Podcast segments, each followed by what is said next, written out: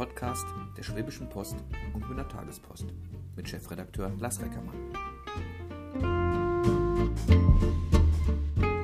Eine neue Runde, ein Glas mit Glas. Und ich weiß gar nicht, wo mein Gegenüber sitzt. Äh, ich denke mal, Sie sind in der Schweiz. Ist das richtig? Genau, in Zürich.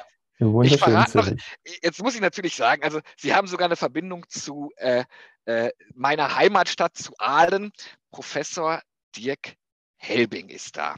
Ähm, schön, dass Sie Zeit haben für uns. Sie werden, äh, erinnern Sie sich noch groß an Aalen? Ist das, hat das bleibende Eindrücke bei Ihnen hinterlassen? Wann sind Sie aus Aalen weg? Ja, das ist jetzt eine schwierige Rechnung, muss ich sagen. Nach dem Abitur bin ich weggegangen zum Studieren. Ja, aber dann aber ich bin im ehrwürdigen Kreissaal der Stadt Aalen zur Welt gekommen. Dann äh, habe ich äh, die Schule besucht. ja, ja, auf jeden Fall. Die ja. äh, Grundschule in Hofen besucht und dann schließlich aufs Kopernikus-Gymnasium in Wasseralfing gegangen. Das heißt, ich habe auch die schöne Natur kennengelernt, äh, meinen Hund immer fleißig ausgeführt und vor allen Dingen viel gelernt. Und das haben Sie äh, äh nicht nur äh, verinnerlicht, Sie haben es auch noch vertieft, sogar so weit. Wenn ich Sie Koryphäe nenne, ist das dann etwas, wo Sie sagen, ja, das kommt zumindest zu meinem Bereich hin? Oder ähm, ich, ich nenne sie einfach mal so. Ich fange mal an, weil wir beide wollen uns heute über künstliche Intelligenz unterhalten. Wenn ich Ihren Namen eingebe bei ChatGPT und sage, fass mir doch mal die Person Professor Dirk Helbing in einem Satz zusammen. Ich lese Ihnen mal vor, was bei rauskommt, okay? Professor Dirk Helbing ist ein renommierter Wissenschaftler und Experte auf dem Gebiet der sozialen und wirtschaftlichen Systeme, der sich durch seine Arbeit in der Modellierung und Simulation komplexer Phänomene sowie in der Erforschung von Verkehr und Mobilität auszeichnet. Käme das ungefähr hin? KI fehlt so ein bisschen, oder? Ähm, ich finde das ganz gut zusammengefasst, denn in der Tat bin ich kein KI-Forscher in dem Sinne, dass wir selber entsprechende Algorithmen entwickeln, sondern ich befasse mich eigentlich mit den Auswirkungen von KI auf die Gesellschaft, mit den ethischen Problemen auch, mit wirtschaftlichen Implikationen. Und das sind die Fragen, die jetzt wichtig werden. Ja, dann würde ich vielleicht freuen, ich habe als zweites gefragt, oder mal einen Zeitkick, ich habe gefragt, fasse die Person Lars Reckermann in einem Satz zusammen. Entschuldigung, aber ich konnte keine relevanten Informationen über eine Person namens Lars Reckermann finden. Es ist möglich, dass es sich um eine weniger bekannte Person handelt oder dass es sich um eine Person handelt, über die ich keine spezifischen Informationen habe. Bin ich jetzt, ein, ich sagen, bin, ich jetzt ein, bin ich jetzt ein gesegneter Mensch oder? ja, offensichtlich äh, sind Sie der Massenüberwachung bisher einigermaßen entgangen. Also es gibt wohl kein umfangreiches File, jedenfalls kein öffentliches über Sie. Und das heißt, also Sie können noch tun lassen, was Sie wollen. Man findet mich schon, aber anscheinend nicht in dieser Ecke. Ähm, ich, ich steige auch gleich direkt ins Thema ein. Ich habe dann auch nochmal gefragt und dann habe ich aber auch ChatGPT in Ruhe gelassen. Ist Professor de Kelbing ein guter Mensch? Als Sprachmodell kann ich keine persönliche Meinung oder Bewertung zu einer Person abgeben. Die Einschätzung, ob jemand ein guter Mensch ist, ist subjektiv und kann von Person zu Person unterschiedlich sein. Es wäre angemessener, Professor de Kelbing anhand seiner wissenschaftlichen Leistungen, seines Engagements und seines Einflusses auf sein Fachgebiet zu beurteilen. Jetzt hätte ich nicht so große Angst vor der KI, oder? Wenn die mich, Nein, wenn, also wenn, wenn gesagt, so einordnet. Ich spiele auch ganz gerne mit ChatGPT und äh, unterhalte mich gerne mit ihr über Themen, über die man sich sonst nicht so leicht unterhalten kann und über die es auch schwierig ist, Informationen zu finden. Das heißt, mit Google hätte man vielleicht einige Mühe, viele verschiedene Informationsschnipsel zusammenzutragen. Zusammenfassen kann ChatGPT Informationen erstaunlich gut und in vielen Fällen sind auch die Hinweise, die gegeben werden zu zum Beispiel ethischen, politischen Implikationen von Technologien sehr relevant. Also wenn Politikerinnen und Politiker ChatGPT fragen würden, ob es Regulierungsbedarf gibt für KI oder auch für solche Sprachmodelle, und dann würde ChatGPT sagen, ja, durchaus und würde auch Hinweise geben, was man dort regulieren könnte, sollte oder müsste. ähm, eigentlich ist ja KI und das Modell, was dahinter steht, gar nicht mal so extrem modern. Wir kommen ja gleich auch nochmal so auf ein paar, paar Sachen zu sprechen, wenn es darum geht, ähm, gibt es Gefahren für die Demokratie, ähm, wie arbeitet eine Polizei schon damit. Das sind Sachen, die gibt es eigentlich schon seit etlichen Jahren. Jetzt kommt ChatGPT und auf einmal fängt alles an, über KI zu diskutieren. Oder habe ich da eine falsche Wahrnehmung? Ist das nochmal so ein Beschleuniger, so ein Turbolader gewesen, um KI nochmal in den Fokus auch der einfachen Menschen zu rücken? Ich würde sagen, es sind nicht etwa nur die einfachen Menschen, sondern alle realisieren jetzt, dass das wirklich eine mächtige Technologie ist und dass sie vor der Tür steht, also dass sie einsatzbereit ist. Und vorher hat man sich immer irgendwie in der Hoffnung gewiegt, äh, KI wird lange nicht so schlau sein wie der Mensch und wird uns nicht in die Quere kommen und äh, auf dem Arbeitsmarkt ist nichts befürchten, da wird es neue Jobs geben in erster Linie. Und jetzt ist das alles nicht mehr so klar. Äh, die KI kann jetzt das Abi bestehen, anscheinend. Nicht in allen Fächern habe ich gelesen, ne? aber in, in, in einigen zumindest. Ich, ich meine, ein, Deutsch, ein Deutschlehrer sagte mal, da jetzt noch so ein paar Lücken gegeben. Mathematische Fächer war die KI, glaube ich, ganz gut. Erinnere ich mich, ja. Und dabei rechnet sie ja noch nicht mal. Also es ist vor allen Dingen die Sprachlogik ähm, oder zumindest Spracherzeugung, die hier im Mittelpunkt steht.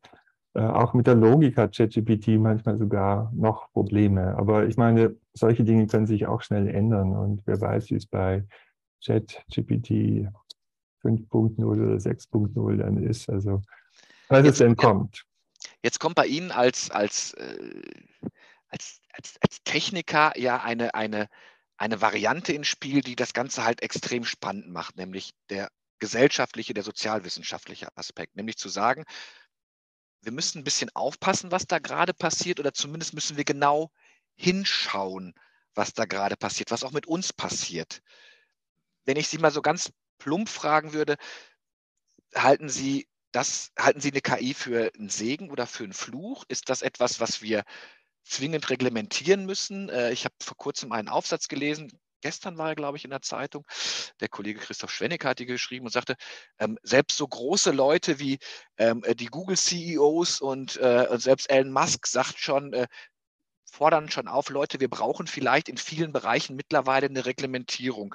Sehen Sie das auch so oder sagen Sie, mir kam das immer so vor, als wenn Deutschland gerade der Fall wäre, wo wir uns viel zu viel reglementieren und deshalb ähm, so ein Silicon Valley bei uns gar nicht möglich wäre, weil bei uns ja die Datenschutzverordnung als erstes reinkommt und dann da noch was reinkommt. Ähm, wie sehen Sie das? Also im Moment verbreitet sich ein bisschen der Eindruck, dass man die Kontrolle verloren hat.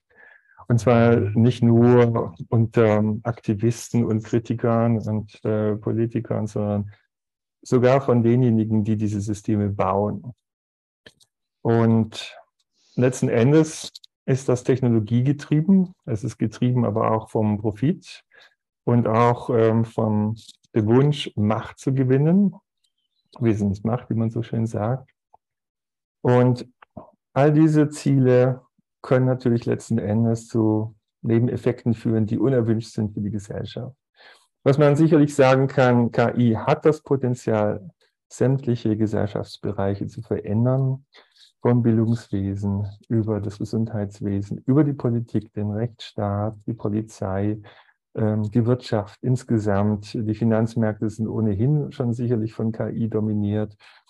Also was immer Sie sich ausdenken wollen, selbst in der Religion gibt es jetzt diese Idee von KI-Göttern, die quasi von Menschen erschaffen werden können, die gottähnliches Wissen haben oder gottgleiches, wie auch immer. Und auch nicht nur sehr viel Wissen über jeden und alles, sondern letzten Endes auch immer mehr eingreifen können in das Geschehen. Da spricht man von Code is Law, das heißt, Algorithmen bestimmen immer mehr, was möglich ist und was nicht. Und ähm, beim Social Credit Score hat die Welt schon mal einen Schrecken bekommen, wo Menschen sozusagen auf Zahlen reduziert werden und wo dann die Rechte von dem jeweiligen Citizen Score abhängen, den man hat. Den müssen wir vielleicht einmal erklären. Also ähm, äh, äh, dieses Citizen Score, ähm, ich, ich versuche es mal zusammenfassen, Sie dürfen mich korrigieren. Mein Verhalten, das von, von irgendjemandem ähm, dann eingeordnet wird als gutes oder schlechtes Verhalten, wird bewertet ich sammle Punkte und äh, diese Punkte ermöglichen mir etwas oder ähm, setzen mich auf eine Skala im Rahmen eines gesellschaftlichen Gefüges. Ähm, China ist so ein klassisches Land. Ähm, äh, wer schon mal, ähm, äh, äh, ich glaube, ich habe das mal vor drei Jahren auf der Hannover Messe gesehen, wie, wie weit die Technik schon ist. Also äh, aus einem Wust von Menschen erkennt, wer bei Rot über die Ampel geht, ihn dann auch dementsprechend ähm, zu markieren ist, glaube ich, mittlerweile sogar heute gängige Praxis, dass das Bild dann auftaucht an dieser Ampel und man sagt hier, das ist der Lars Reckermann, der ist bei Rot über die Ampel gegangen. Ähm, ist das gut, weil man den Leuten sagt, guck mal, da ist ein Bösewicht unterwegs? Oder ist das etwas, wo Sie sagen würden, genau da muss die Reglementierung anfassen? Denn wer, wer sagt denn, was gut und böse ist in dieser Welt? Das ist genau der Punkt. Also es nimmt an, dass irgendjemand entscheiden kann, was gut und böse ist. Es ist kein Zweifel, dass wir in einer Welt leben, die nicht nachhaltig ist und damit leider auch nicht zukunftsfähig. Das heißt, äh, wir wissen eigentlich schon, dass sie nicht so bleiben kann und wird, wie sie ist. Und äh, deswegen hat man sich überlegt, äh, wie man die Welt nachhaltiger machen kann. Und insbesondere gibt es da Überlegungen zur Verhaltens- und Konsumsteuerung. Und ähm, es wurde also eingeschätzt, was gut und schlecht ist, wurde mehr oder weniger Punkte bekommen, ähm, Pluspunkte oder Minuspunkte und das dann gibt insgesamt den sogenannten Citizen Score, der sozusagen den Wert der Bürgerin oder des Bürgers aus Sicht der Gesellschaft beschreiben würde und davon konnten bestimmte Rechte abhängen. Es konnte auch insbesondere bestimmen, ob wir nochmal dieses Jahr mit dem Flugzeug fliegen dürfen oder ob wir ein Auto kaufen dürfen oder ob wir nochmal Steak essen dürfen. Also diese Überlegungen haben sich weit verbreitet. Sie sind auch im Zusammenhang mit dem Finanzsystem übrigens im Gespräch. Die CBDCs, die Central Bank, ähm, Central äh, äh, Digital Currencies. Und äh, da geht es eben tatsächlich um eine Mikrosteuerung des Konsums und des Verhaltens. Alles vorgeblich, um die Welt zu retten und nachhaltig zu machen. Die Frage ist, ob dieses Experiment nicht eher zu einer der größten Katastrophen der Menschheitsgeschichte werden könnte, wenn man es denn tatsächlich machen würde. Helfen Sie mir nochmal bei der Einordnung. Vieles, was Sie gesagt haben, passiert ja eigentlich heute schon. Ich kann nicht einfach zur Bank gehen und sagen, gib mir eine Million, da muss ich, werde ich schon überprüft, ob ich überhaupt kritikwürdig bin. Ähm, es gibt Gesetze, die wir als Gesellschaft gemacht haben. Ich weiß, ich darf halt bei Rot nicht über die Ampel fahren und ähm, ich sollte auch keinem Menschen Leid zufügen. Das heißt, ein Reglement gibt es ja schon. Übrigens, Konsumverhalten wird ja bei mir extrem gemessen oder bei allen Menschen mittlerweile. Wer jemals bei Amazon eingekauft hat, weiß, wie weit das schon, äh, äh schon runtergeht und welche Kaufempfehlungen ich auch nicht bekomme. Ich bin doch eigentlich schon in dieser Welt und lasse es gerade völlig geschehen.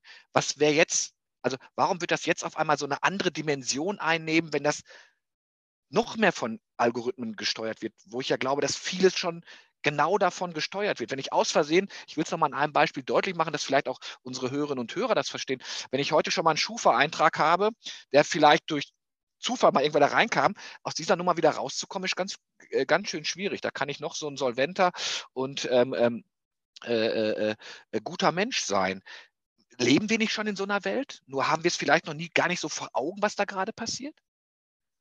Ich glaube, es ist tatsächlich so und wir haben das eigentlich noch nicht so richtig realisiert, dass hier schleichend eine Veränderung stattfindet, die halt schwer sichtbar ist. Denn diese Zahlen, die Einsen und Nullen, die da über das Internet fließen oder fliegen, wenn man von Wi-Fi spricht, ja. ähm, die sieht man ja nicht. Und äh, trotzdem beeinflussen sie letzten Endes Entscheidungen, die getroffen werden von Algorithmen.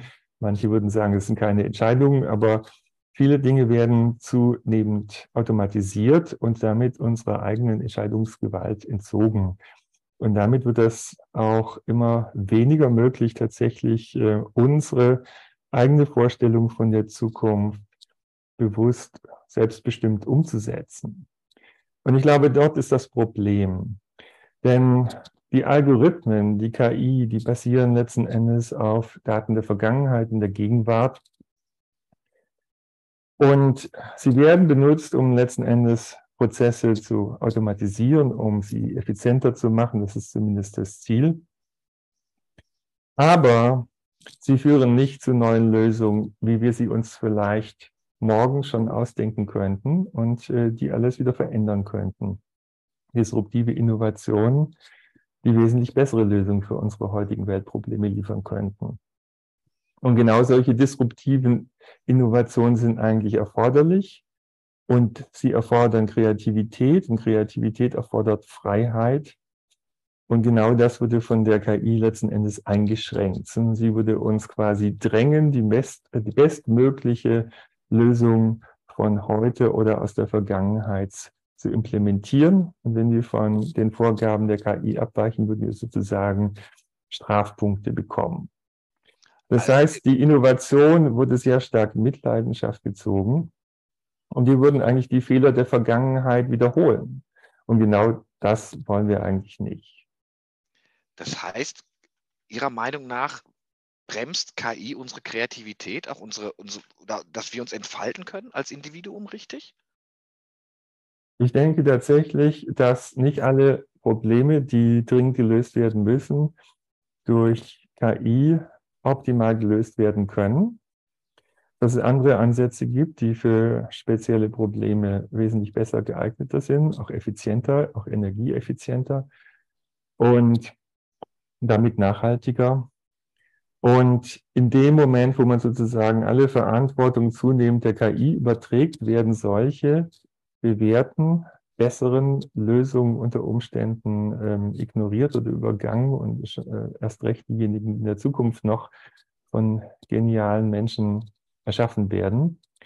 Und die Gefahr ist also, dass wir tatsächlich in so einer Art digitaler Matrix gefangen sind, dass wir also die Genialität der Vergangenheit äh, unsere Zukunft bestimmt, aber wir letzten Endes äh, aus diesem Dunstkreis nicht mehr so einfach herauskommen. Ich übertrage das mal auf meine Berufsgruppe. Wir sind ja mittlerweile auch, jedes Medienhaus, glaube ich, weltweit sehr datengetrieben. Ähm, die Washington Post hat es, glaube ich, mal auf ein ganz anderes Level gebracht, als ähm, äh, Jeff Bezos als äh, äh, Investor quasi eingestiegen ist, ähm, um da äh, Zeitung zu machen, wobei ich, wir natürlich alle wissen, dass auch das für ihn eine, eine, ein, ein Mess, eine Messgrundlage ist, sage ich mal vorsichtig. Verschwindet das gute alte journalistische Bauchgefühl, wenn wir uns nur noch auf die Zahlen konzentrieren, die uns eine KI auswirft? Also ich kann Ihnen jetzt sagen, was gut geklickt wird, das wissen wir alle.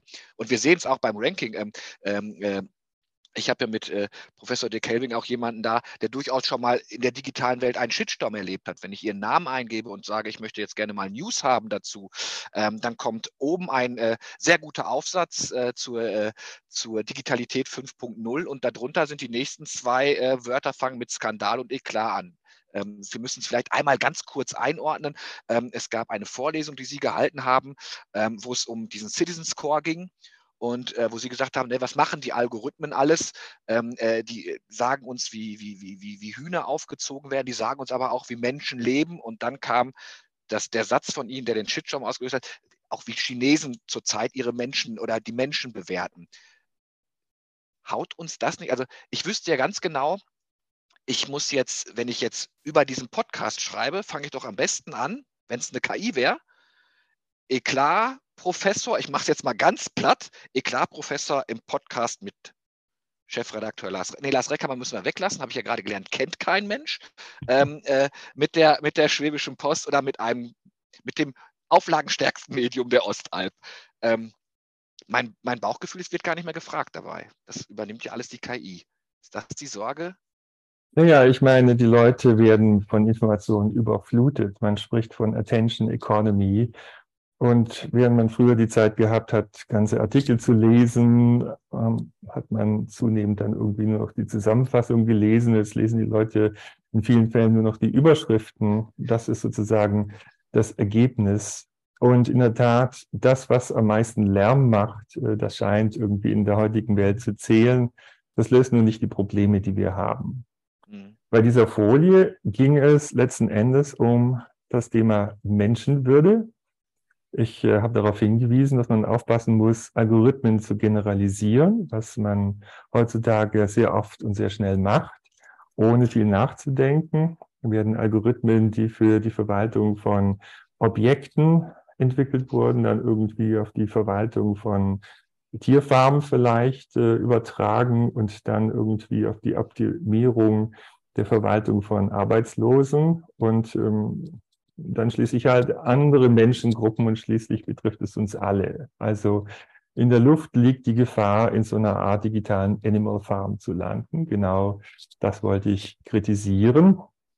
Und äh, man hat den Eindruck gehabt, dass hier eigentlich Algorithmen einen Skandal ausgelöst haben, weil die den Inhalt der Folie nicht verstanden haben, äh, aber irgendwie da so eine Art Shitstorm losgetreten haben.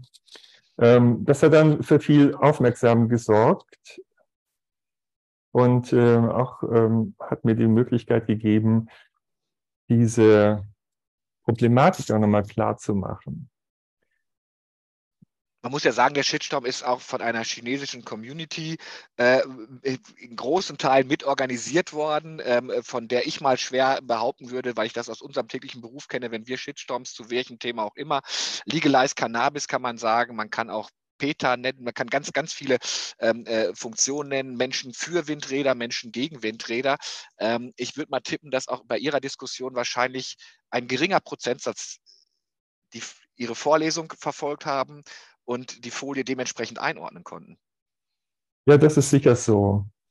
Und ähm, insofern muss man sagen, dass wir heutzutage in einer Zeit angekommen sind, die zum Teil auch oft an George Orwell 1984 erinnert. Ja.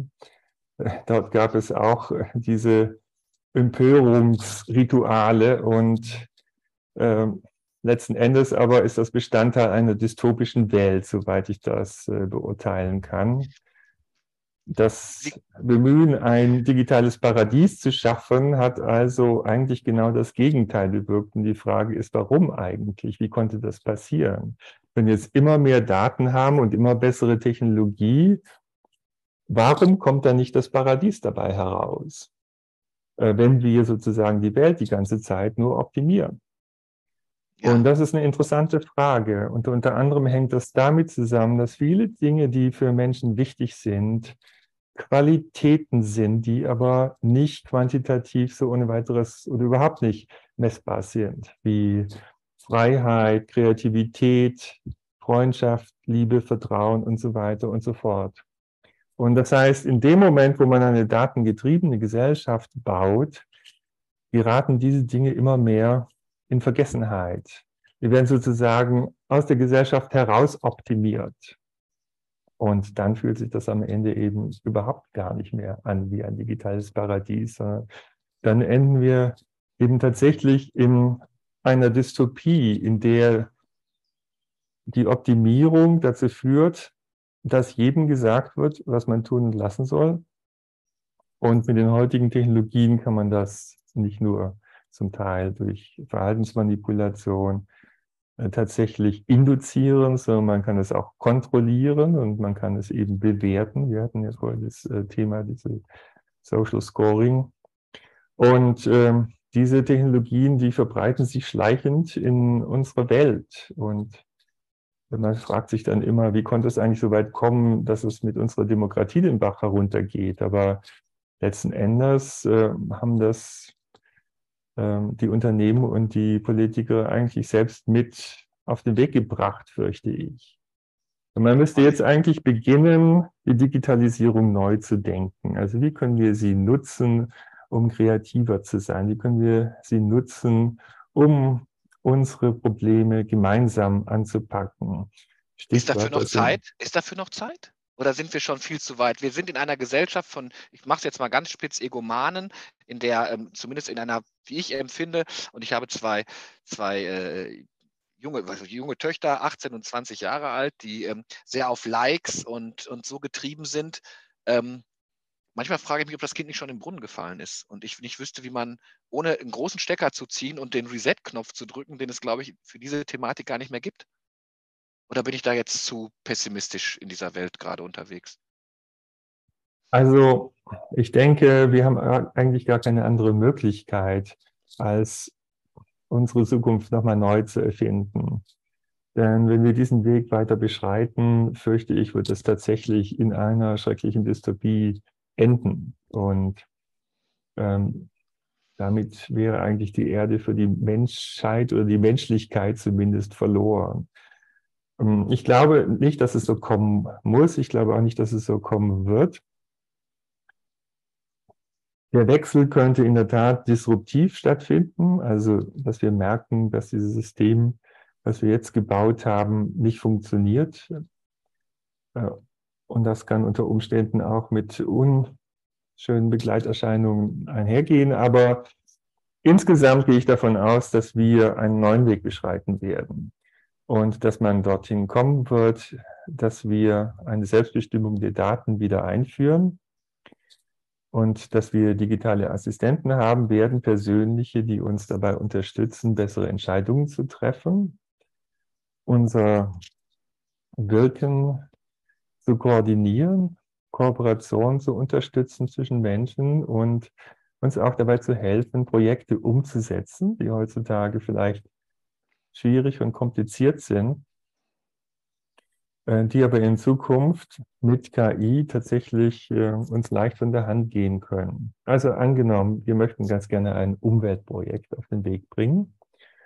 Und da braucht man also Kooperationspartnerinnen und Partner. Die muss man also finden, Leute mit bestimmten Qualifikationen, die auch bereit sind, sich zu engagieren. Die KI könnte helfen, einen da zu matchen, ein Team zusammenzustellen und dann geht es darum, das alles zu organisieren, was man da in dem Projekt umsetzen möchte. Dafür gibt es Plattformen, die helfen, irgendwie äh, Zeitpläne aufzustellen. Da gibt es Plattformen, die Finanzierungspläne machen können. Da gibt es Plattformen, die helfen können, Geld zu sammeln, äh, Crowdfunding zum Beispiel. Und ähm, das alles kann uns helfen, diese Projekte dann erfolgreich umzusetzen, ins Licht der Öffentlichkeit zu rücken, andere Leute zu inspirieren, selber Initiative zu ergreifen. Und das heißt, Digitalisierung kann in der Tat viel Positives bewirken, wenn wir sie richtig benutzen. Und Aber genau darum geht es. Wer, gibt denn vor, was richtig ist? Es ist, es ist ja ein super Beispiel. Ähm, ich glaube, in einigen Bereichen gibt es das schon, was Sie gesagt haben. Also noch, nicht in dieser Ausprägung, dass es, dass es passen würde. Aber ähm, meine Sorge ist dann, wenn ich, wenn ich dieses Projekt habe, was vielleicht wir beide durch unsere gesellschaftliche ähm, äh, Rolle als gut empfinden. Es gibt ja, es gibt, das, das, ist ja, wir sind ja schon fast, fast, fast religiös unterwegs äh, zwischen Himmel und Hölle. Es gibt dann, wird es wahrscheinlich diese Bubble oder diese gleiche Technik natürlich auch die Gegenseite übernehmen, weil sie sagt, ich mache mal ganz platt, die einen kleben sich auf die Straße und die anderen sagen, ich brauche aber den äh, äh SUV-Turbolader dieselgeschwängert da. Und da gibt es auch die andere Gruppe. Wer entscheidet denn dann, wohin am Ende die Ener Energie läuft? Läuft nicht alles immer konträr miteinander, weil es immer ähm, ähm, die gute und die dunkle Seite der Macht gibt? Also diese Technik wird ja auch, werden ja alle anderen nutzen können. Ich glaube, ich, glaub, ich, glaub, ich habe in einem ihrer Aufsätze gelesen, dass alles, was so aus dem KI kommt, eigentlich aus dem militärischen Bereich kommt.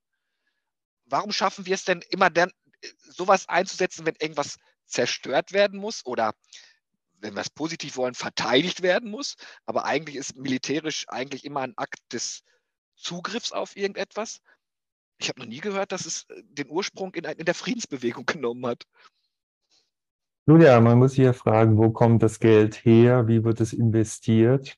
Ja, sehr gut. Das sind ja. wichtige Fragen, die einem letzten Endes Antworten darauf geben, warum die Welt den Weg nimmt, äh, den sie nimmt ähm, und äh, warum wir irgendwie entsprechende Kräfteverhältnisse haben, die es den Bürgerinnen und Bürgern selten ermöglicht, tatsächlich auch ihre Stadt oder ihre Zukunft im größeren Stil mitzugestalten. Aber ich denke, das wird letzten Endes alles trotzdem in Zukunft passieren. Und zwar deshalb, weil ich an die kollektive Intelligenz glaube. Die Welt von heute ist sehr komplex und das heißt, ein Mensch alleine kann sie eigentlich nicht mehr verstehen. das Wissen ist verteilt und auch die Lösungsansätze sind eigentlich verteilt. Wir können es nur in Teams letzten Endes anpacken. Und man hat gehofft, dass es möglich sein würde, sozusagen eine super KI zu bauen, die alles weiß und überall die besten Entscheidungen treffen kann und die umsetzen kann. Aber genau das zeigt uns ChatGPT, dass diese Hoffnung nicht aufgegangen ist. Denn ChatGPT sagt zwar viele schlaue Sachen und trotzdem ist da viel Falsches dabei. Und es braucht viel Zeit, um diese Fake News zu identifizieren. Je besser die KI wird, desto mehr Zeit braucht es letzten Endes, da Wahrheit äh, von ähm, Fake News zu unterscheiden. Und ähm, wenn wir das sozusagen herausgefunden haben, dass was schiefgelaufen ist, ist es unter Umständen schon zu spät. Also stellen Sie sich mal vor, wir würden die gleiche Technologie tatsächlich verwenden, um die Welt zu steuern. Und das hat man aus meiner Sicht wahrscheinlich bis zum gewissen Grade auch probiert. Das Ergebnis ist, es passieren eben Fehler mit einer bestimmten Wahrscheinlichkeit oder Häufigkeit. Und ähm, wenn diese Fehler auftreten, dann ist es auch zu spät, sie zu verhindern, zu bremsen. Und der Schaden kann wirklich im großen Maßstab sein oder Umständen, im schlimmsten Falle im globalen Maßstab. So, und also ChatGPT, wenn wir sozusagen wirklich aufmerksam verfolgen, was äh, wir daraus lernen können, ist es diese Nachricht, dass die Super-KI eigentlich die Welt nicht retten wird. Und es braucht einen anderen Ansatz aus meiner Sicht, äh, die kollektive Intelligenz. Äh, die kann durchaus Menschen und KI-Systeme zusammenbringen. Das ist also aus meiner Sicht kein Problem, wenn man es richtig anpackt. Aber gemeinsam sehen wir sozusagen die Welt besser. Man könnte sagen, die Demokratie, wenn sie richtig funktioniert, ist sozusagen zum einen ein kollektives Wahrnehmungsorgan, ähm, also sozusagen ein Superhirn, könnte man sagen, mit dem wir die Welt besser wahrnehmen können. Setzt aber voraus, dass wir nicht manipuliert werden in unserer Wahrnehmung. Und das geschieht eben heutzutage oft durch die sozialen Medien. Äh, da müssen wir also einiges ändern. Und ähm, ist, ist nicht genau mit diesem Anspruch auch ChatGPT angetreten, dass er sagt, wir sind hier Open Source, wir werden schlau durch, durch die Gesellschaft. Und ich, die Frage muss ja erlaubt sein. Wir, wir beide sprechen von, von, äh, von Demokratie als, als Grundwerte. Es gibt Bereiche, die sehen das völlig anders. Ist es nicht dann schon wieder anmaßend von uns als westlich zivilisierte Menschen zu meinen, wir sagen allen, wie sie wie sie zu leben haben. Ich, ich, ich sage das deshalb, ich habe gestern Abend noch ein altes, eine alte Aufnahme gesehen ähm, von Helmut Schmidt und ähm, Frau Maischberger fragt ihn, sagt ihn, hätten Sie denn auch in China diese Grundproblematik angesprochen? Da sagt er, nein, das ist ja anmaßend. Ich, ich rede doch keinem anderen Volk in sein Leben rein. Also wer gibt das vor, von dem wir beide vielleicht glauben, das ist, das ist, das, das ist, das ist die gute Welt? Ich denke, letzten Endes äh, gibt es niemand vor, sondern meinem Eindruck nach ist es so, dass die Weltgemeinschaft eigentlich zu dem Schluss gekommen ist, so wie bisher kann es nicht weitergehen. Das ist die Nachhaltigkeitsproblematik. Und dann fragt man sich, was können wir denn dann machen? Also wie kann die Welt sonst noch funktionieren in Zukunft? Und dann gibt es halt einige Vorschläge, darunter eben dieser Social Credit Score, dann gibt es die Cashless Society, dann gibt es äh, den Überwachungskapitalismus und Smart Cities und es gibt äh, den Neurokapitalismus und vielleicht noch ein paar weitere Varianten. Meinem Eindruck nach ist vieles davon ausprobiert worden, der Reihe nach. Und äh, nichts davon hat wirklich äh, zur vollen Zufriedenheit oder auch nur zur ausreichenden Zufriedenheit funktioniert. Und das heißt, äh, es bestimmt hier keiner, was andere zu denken haben, sondern das wird letzten Endes äh, doch systematisch ähm, untersucht und ausgewertet, was funktioniert und was nicht, was die Stärken und Schwächen dieser verschiedenen Ansätze sind. Und äh, nachdem man jetzt sozusagen all diese Top-Down-Kontrollsysteme ausprobiert hat und die nicht wirklich überzeugend funktioniert haben, bleibt eigentlich nur ein verstärktes, digital unterstütztes Bottom-up. Also nichts gegen die Verwendung von Daten und digitale, äh, von digitalen Technologien, aber ich glaube, wir müssen sie anders verwenden und ich glaube, dass sich jetzt auch tatsächlich dieses Denken durchsetzt, dass man das jetzt ausprobieren muss. Dinge, wie ich sie in der Vergangenheit vorgeschlagen habe, für ein Upgrade der Demokratie, für einen digitalen und demokratischen Upgrade des äh, Kapitalismus. Ähm, diese Dinge sollte man jetzt ausprobieren und genauso auswerten wie die anderen Ansätze. Und da wird man schon sehen, was besser funktioniert und was die Welt ist, in der die Menschen leben möchten. Darum geht es letzten Endes wenn Sie Ihren, Ihren, Ihren Rechner anschalten und Sie gehen auf eine, auf eine, auf eine welche auch immer Internetseite. Sind Sie jemand, der Cookies mittlerweile erlaubt? Hat sich Ihr Verhalten, Sie forschen ja schon etliche Jahre dann, komplett geändert? Sind Sie, sind Sie offen für, für Amazon? Kaufen Sie dort auch ein? Oder ähm, äh, äh, äh wie hat sich Ihr Verhalten dahingehend geändert? Sind Sie gläsern für viele Menschen? Für mich im nur beruflichen Bereich hauptsächlich. Aber gut, in Wikipedia finde ich auch ihr Leben. Ich finde, ich finde viele Aufzeichnungen von ihnen. Ich, ich kann sie zumindest, wie ich es meine, einordnen in dieser, in dieser, in dieser Gesellschaft. Hat sich bei Ihnen, gibt es etwas, wo Sie sagen, das mache ich jetzt aber nicht mehr mit? Ja, in der, in der Tat klicke ich die Cookies immer weg, auch wenn das wirklich mühsam ist, äh, nervig geradezu. Ähm, und auch andere Sachen, zum Beispiel WhatsApp äh, benutze ich nicht. Und das ist, glaube ich, unter anderem wichtig, um zu signalisieren, ähm, dass man an andere Werte glaubt. Denn wenn man einmal das anklickt, dann heißt es ja, hat ja zugestimmt, ist ja einverstanden mit der Welt, die wir da geschaffen haben. Und so ist es halt nicht letzten Endes. Ich glaube, dass wir nochmal einen neuen Ansatz brauchen. Sie, ähm, äh, ich will das natürlich noch sagen, wir beide podcasten ja auch, weil äh, wir uns wahrscheinlich am 29. Juni in der Hochschule Aalen sehen.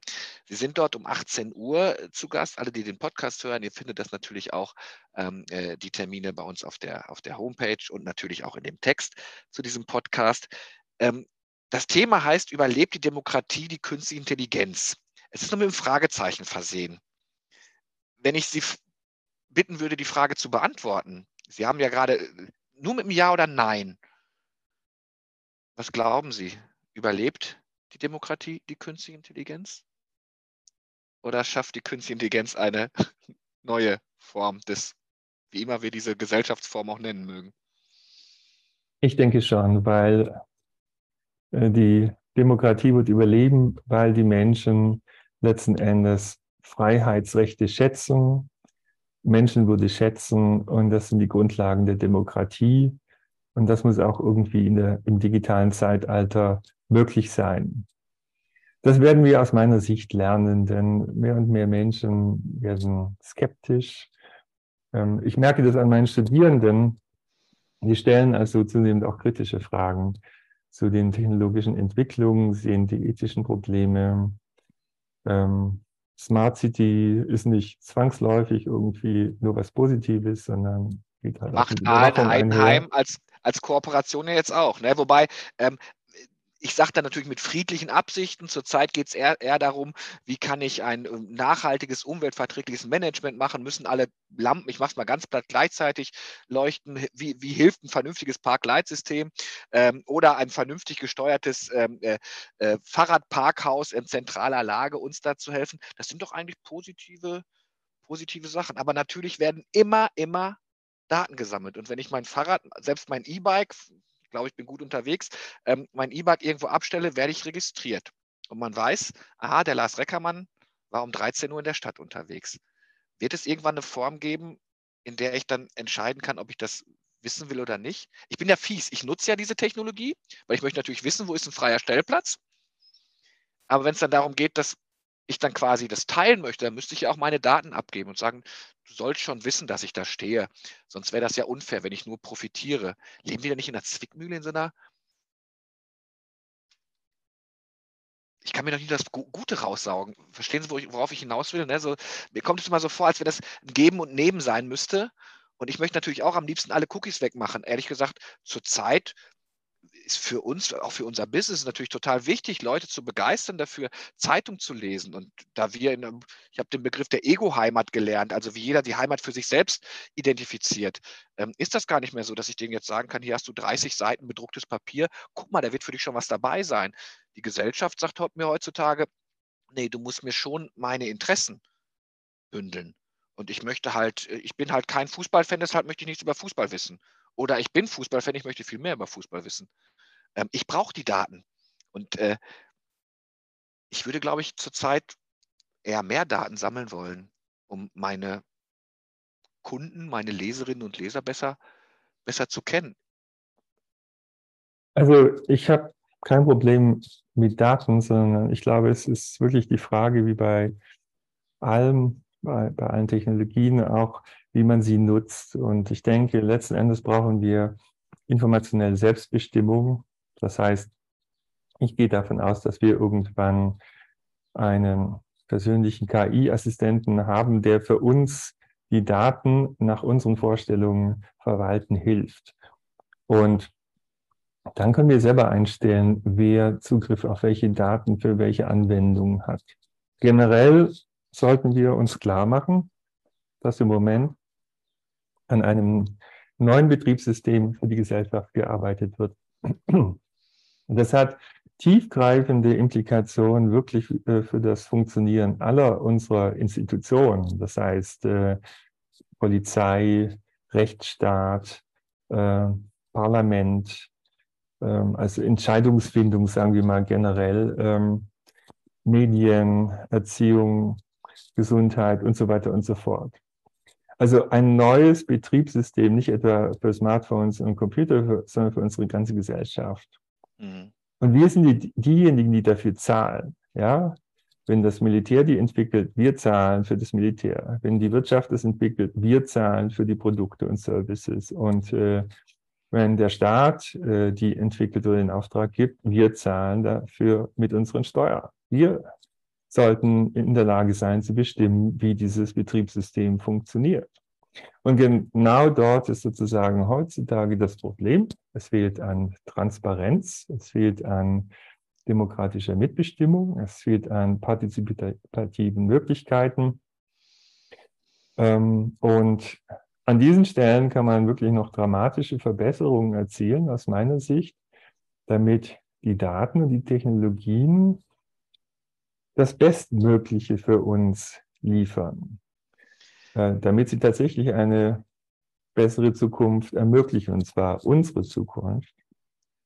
Dass die Smart Cities der Zukunft auch unsere Städte sind, in denen wir mitbestimmen, wo unsere Smartness letzten Endes eine Rolle spielt und wo wir nicht nur verwaltet und beobachtet werden, sagen wir wie in einem digitalen Zoo. Ja, ja. Ähm, wir sind schon lange über der Zeit, das ist natürlich ein super spannendes Thema, aber ich will Sie mit einer Frage trotzdem noch ähm, ähm, äh, äh oder meine letzte Frage wäre das. Sie, wir haben oft von, von den partizipativen Ansätzen gesprochen, von mehr Bürgerbeteiligung als, als, als, als Chance. Ähm, der erste Schritt wird natürlich sein, dass, ich wiederhole es nochmal, möglichst viele Leute am 29. Juni um 18 Uhr zur Hochschule Aalen kommen und ähm, sich ihren Vortrag zum ähm, Thema Überlebt die Demokratie, die Künstliche Intelligenz anhören. Nichtsdestotrotz schreckt ja viele auch KI erstmal als sehr technokratischen Begriff ab. Schaffen wir es Ihrer Meinung nach, da eine breite Bürgerbeteiligung hinzubekommen, sodass halt auch alle Schichten mitreden können? Oder ist das etwas, wo, ich mache es jetzt mal ganz blöd, Ü60 schon raus ist, weil sie das nicht mehr versteht, weil sie mit dieser Technik, mit diesem Sammeln von Daten ganz anders groß geworden ist und es nicht, nicht, nicht ablehnt. Wie schaffen wir es denn, dass wir unsere ganze Gesellschaft in diese, in diese Bürgerbeteiligung hineinbekommen? Oder haben Sie da eine Idee für als, als Frage? Ja, letzten Endes die Co-Kreation. Also wir brauchen offene Systeme, Open Source zum Beispiel, äh, so dass wir letzten Endes alle an der Verbesserung dieser Systeme mitwirken könnten, wenn wir das denn wollten und die entsprechende Qualifikation haben. Ja? Es gibt viele Initiativen, die in der Tat sich engagieren in dem Sinne. Ähm, auf Hackathons zum Beispiel passiert es auch oft. Und äh, man staunt oft, was tatsächlich möglich wird durch solche Kooperationen im zivilen Bereich, zivilgesellschaftlichen Bereich. Ähm, also hier sollte es sozusagen möglich werden, dass wir die Systeme, die von Unternehmen und vielleicht im Auftrag auch der Regierung gebaut werden, dass wir die weiter mit verbessern helfen können, sodass äh, sie tatsächlich in unserem Sinne wirken. Also das müssen Systeme sein, die sich äh, entwickeln im Sinne einer Koevolution mit den tatsächlichen Bedürfnissen der Menschen. Und das haben wir heutzutage noch nicht. Es gibt die entsprechende Bewegung, Open Source Bewegung. Es gibt äh, Makerspaces und Fab Labs, die sich verbreiten, also Orte, wo man mit 3D-Druckern wundervolle Dinge machen kann, die früher nur in der Fabrik möglich waren. Also wir alle werden jetzt heutzutage mit digitalen Möglichkeiten in die Lage versetzt, Dinge zu erschaffen, die früher viele Spezialisten und viel Geld gebraucht hätten. Und ich glaube schon, dass das ein Game Changer sein wird, hin zu einer Gesellschaft, äh, wo wir an allen Orten lokal Verbesserungen vornehmen können. Es äh, geht es darum, das letzten Endes mit den kommunalen Aktivitäten zu vernetzen. Da haben wir tatsächlich auch ein interessantes Projekt in Aarau in der Schweiz, ähm, nennt sich Stadtidee, wo es um partizipative Budgets geht. Das heißt, die Stadt gibt einen bestimmten Teil ihres Budgets ab an die Bürgerinnen und Bürger, die Projektvorschläge machen können, die dann ausgewählt werden durch ein öffentliches Wahlverfahren und am Ende werden die ausgewählten Projekte umgesetzt. Und das heißt, dass es wird ähm, wahrscheinlich ein Dutzend oder so Projekte geben, die ganz gezielt äh, Verbesserungen machen mit dem Geld, das zur Verfügung gestellt werden wird. Und es ist insgesamt eben ein Ansatz, der Bürgerbeteiligung fördert und auch vor allem die Diskussion zwischen allen Interessierten fördert. Und das ist wirklich wichtig, damit äh, die Beteiligten das Gefühl haben, es ist ihre Stadt, sie können mitbestimmen, sie können mitgestalten. Und solche Ansätze verbreiten sich jetzt tatsächlich immer stärker, weil es sich herausstellt, dass es eben tatsächlich positive Wirkungen hat. Und das heißt, ähm, die digitalen Upgrades der Demokratie, die sind eigentlich schon auf dem Weg und äh, die werden wir in einigen Jahren noch sehr viel stärker zu sehen bekommen.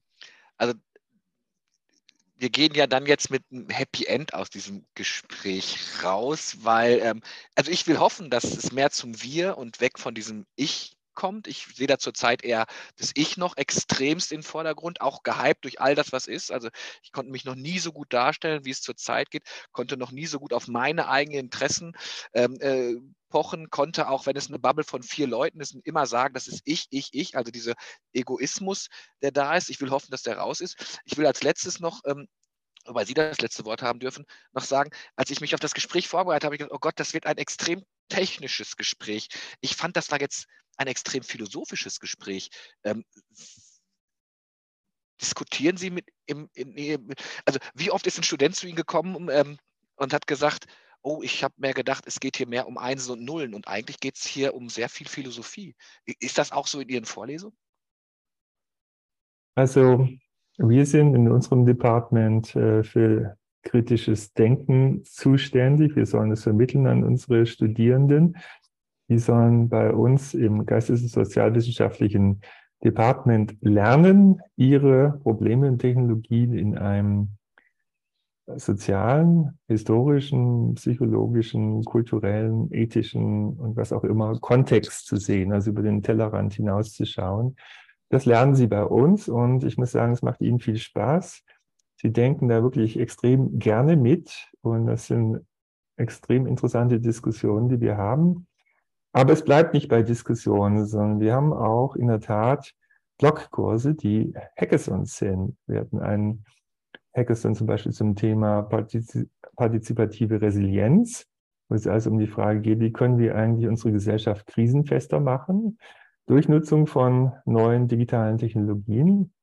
Und es ist total erstaunlich, was da für tolle Ideen entwickelt werden und dass innerhalb von wenigen Tagen da tatsächlich Prototypen entstehen, wo man erkennen kann, was möglich wäre, wenn man es denn wirklich im größeren Stil versuchen würde.